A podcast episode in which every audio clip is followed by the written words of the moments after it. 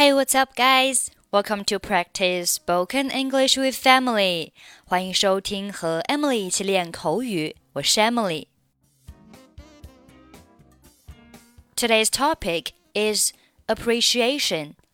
Now let's listen to the conversation. Hello, Tom. How do you find the dinner of yesterday? Very good. That may be the most delicious food I have ever eaten. It's nice of you to say so. I really appreciate you for having invited me. Don't mention it. You know we're old friends. Anyway, I owe you one. Are you free tonight? Yes, why? I want to invite you to enjoy the food I cook. That's great. I'd love to. Okay, let's take a look at the conversation. Hello, Tom. How do you find the dinner of yesterday? 你好，汤姆。你觉得昨天的晚餐怎么样？How do you find 表示什么什么怎么样，相当于 What do you think of 或者是 How do you like?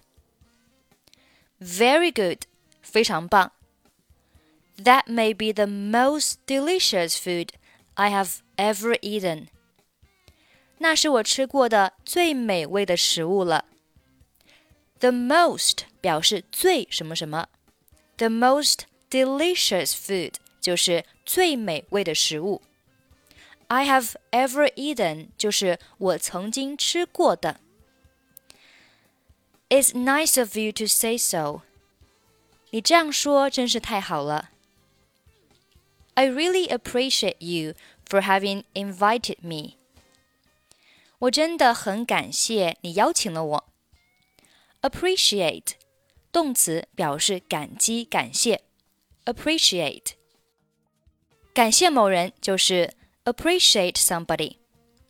因为某事感谢某人就是 appreciate somebody for doing something。Don't mention it，别提了，或者是嗯不客气。You know we're old friends。 你知道的，我们是老朋友了。Anyway, I owe you one. 不管怎么样，我欠你一次。Owe you one 表示我欠你一次，或者是我欠你一个人情。Are you free tonight? 今晚你有空吗？Yes. Why? 有空怎么了？I want to invite you to enjoy the food I cook.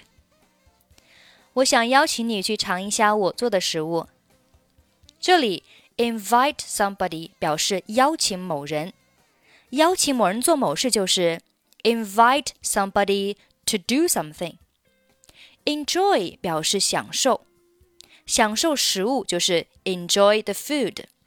那享受我做的食物就是 enjoy the food I cook。That's great. I'd love to. 太棒了，我很乐意去。Hello, Tom. How do you find the dinner of yesterday? Very good. That may be the most delicious food I have ever eaten. It's nice of you to say so. I really appreciate you for having invited me. Don't mention it. You know we're old friends. Anyway, I owe you one. Are you free tonight? Yes, why? I want to invite you to enjoy the food I cook. That's great. I'd love to.